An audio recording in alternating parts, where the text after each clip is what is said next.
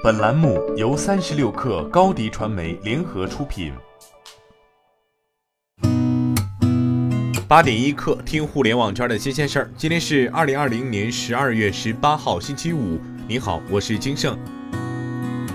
近日，滴滴推出了滴滴月付产品，目前该产品处于灰度测试状态，面向部分用户开放。滴滴月付产品是滴滴金融近期尝试性推出的一款先享后付的信用支付产品。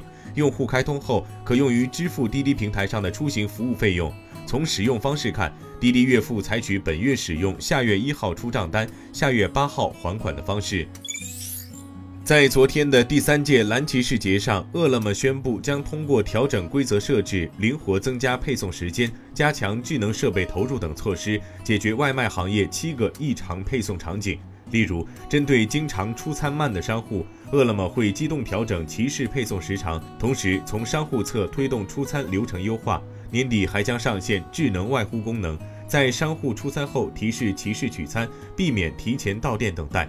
饿了么 CEO 王磊表示：“今天是优化七个，未来我们会持续解决骑士们遇到的各种现实问题。”直播带货乱象取证不再难。近日，浙江上线全国首个区块链取证 App。此次上线的区块链取证 App 是一套基于 Android 系统的移动端应用。该应用将区块链、电子签名、电子数据鉴定等技术运用于取证全过程。这是继七月浙江上线全国市场监管系统首条区块链盟链市间链及应用平台后，发布的全国首个基于区块链技术对各类移动端应用的取证工具。该取证 App 将在以社交、直播电商等移动端应用的监管执法中发挥重要作用。CBN Data 发布的《二零二零跨境出口消费趋势报告》报告显示，盲盒线上消费呈爆发式增长，消费增速达百分之四百以上。盲盒第一股、泡泡玛特、五二 Toys、寻找独角兽、十二栋等新兴潮玩手办品牌，在淘宝平台出口至新加坡、美国、澳大利亚、加拿大、马来西亚等超过一百二十个国家，正在影响更多海外潮玩爱好者。字节跳动正在加紧扩大欧洲团队。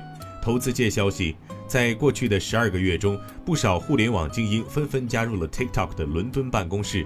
其中，仅仅来自谷歌一家的跳槽员工就有十二名，其余公司还包括 Facebook、微软、华纳等。毫无疑问，字节跳动正在收割全球互联网人才，以便达成其年初定下的目标：全球员工数量达到十万。被称作美版拼多多的低价电商平台 Wish，终于在美国东部时间十二月十六号正式登陆纳斯达克了。不过，此前资本市场对其的估值在一百四十亿美元左右。而 Wish 的股价在上市后却遭遇了破发，大跌百分之十六点四。一直以来，Wish 的目标客户都是来自各个社会经济阶层的购物者，品类多为基础的家居用品、服装以及电子产品和玩具，能够提供比亚马逊平台更低的商品价格，是 Wish 最大的优势。随着 AirPods Pro 的热卖，苹果全家桶或将再添新成员。据韩国媒体报道。苹果计划于明年上半年推出一款成本更低的无线耳机，暂定名为 AirPods Pro Lite。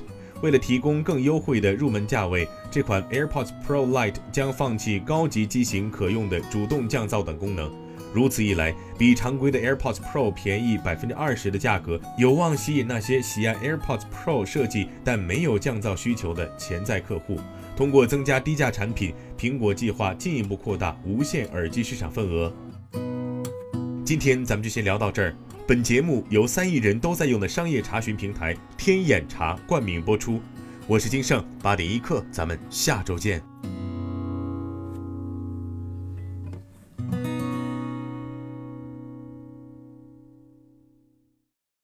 欢迎加入三十六氪官方社群，添加微信 baby 三十六氪 b a b y 三六 k r，获取独家商业资讯，听大咖讲风口，聊创业。和上万课友一起交流学习。